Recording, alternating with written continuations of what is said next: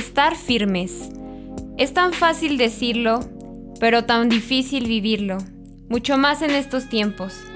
Estamos viviendo tiempos donde es muy fácil ser engañados, y Pablo en esta carta hablaba sobre esto, que no nos dejemos mover fácilmente de nuestro modo de pensar. No permitamos que las corrientes del mundo, que todas las voces que están hablando en el mundo nos muevan de lo que realmente nosotros conocemos. Que nuestra fe cada día pueda seguir siendo reafirmada.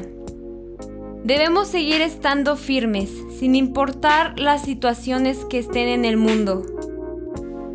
En la palabra dice que debemos dar siempre gracias a Dios. Una forma muy práctica de poder mantenernos firmes conociendo a Dios y siguiendo conociendo de su palabra es cuando agradecemos en todo.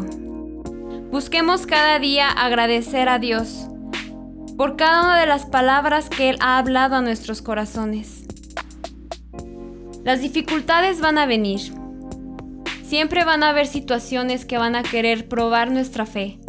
Van a venir situaciones que van a querer movernos de lo que creemos pero cuando nosotros agradecemos y atesoramos las enseñanzas que hemos aprendido de parte de Dios, es más fácil poder superar estas pruebas. En estos tiempos de dificultad, en estos tiempos donde hay caos en el mundo, debemos buscar cada vez más estar firmes en la palabra. Y que lo que nosotros vivamos podamos transmitirlo a las personas que nos rodean. Es muy fácil hablarlo y es muy fácil poder platicarle a otras personas que estén firmes en lo que Dios les ha hablado. Pero realmente cuando las pruebas vienen es cuando realmente sale lo que hay en nuestros corazones. Así que busquemos estar firmes, reteniendo la palabra que Dios nos ha dado y atesorando cada una de las promesas que Él ha hablado a nuestras vidas, para que así aunque hayan dificultades en el mundo, aunque estemos pasando por pruebas o por situaciones difíciles, podamos seguir estando conscientes y atesorando lo que Dios ha depositado en nuestros corazones. Que podamos realmente ser hijos de Dios y demostrarlo a cada lugar al que vayamos, estando firmes en nuestras convicciones y en lo que creemos y en lo que Dios ha hablado a cada uno de nuestros corazones.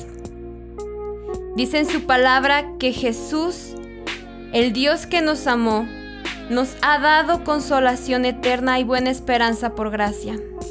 Y es Él mismo el que va a confortar nuestros corazones en los tiempos difíciles. Así que sigamos esforzándonos, sigamos estando firmes y sigamos perseverando en la palabra de Dios.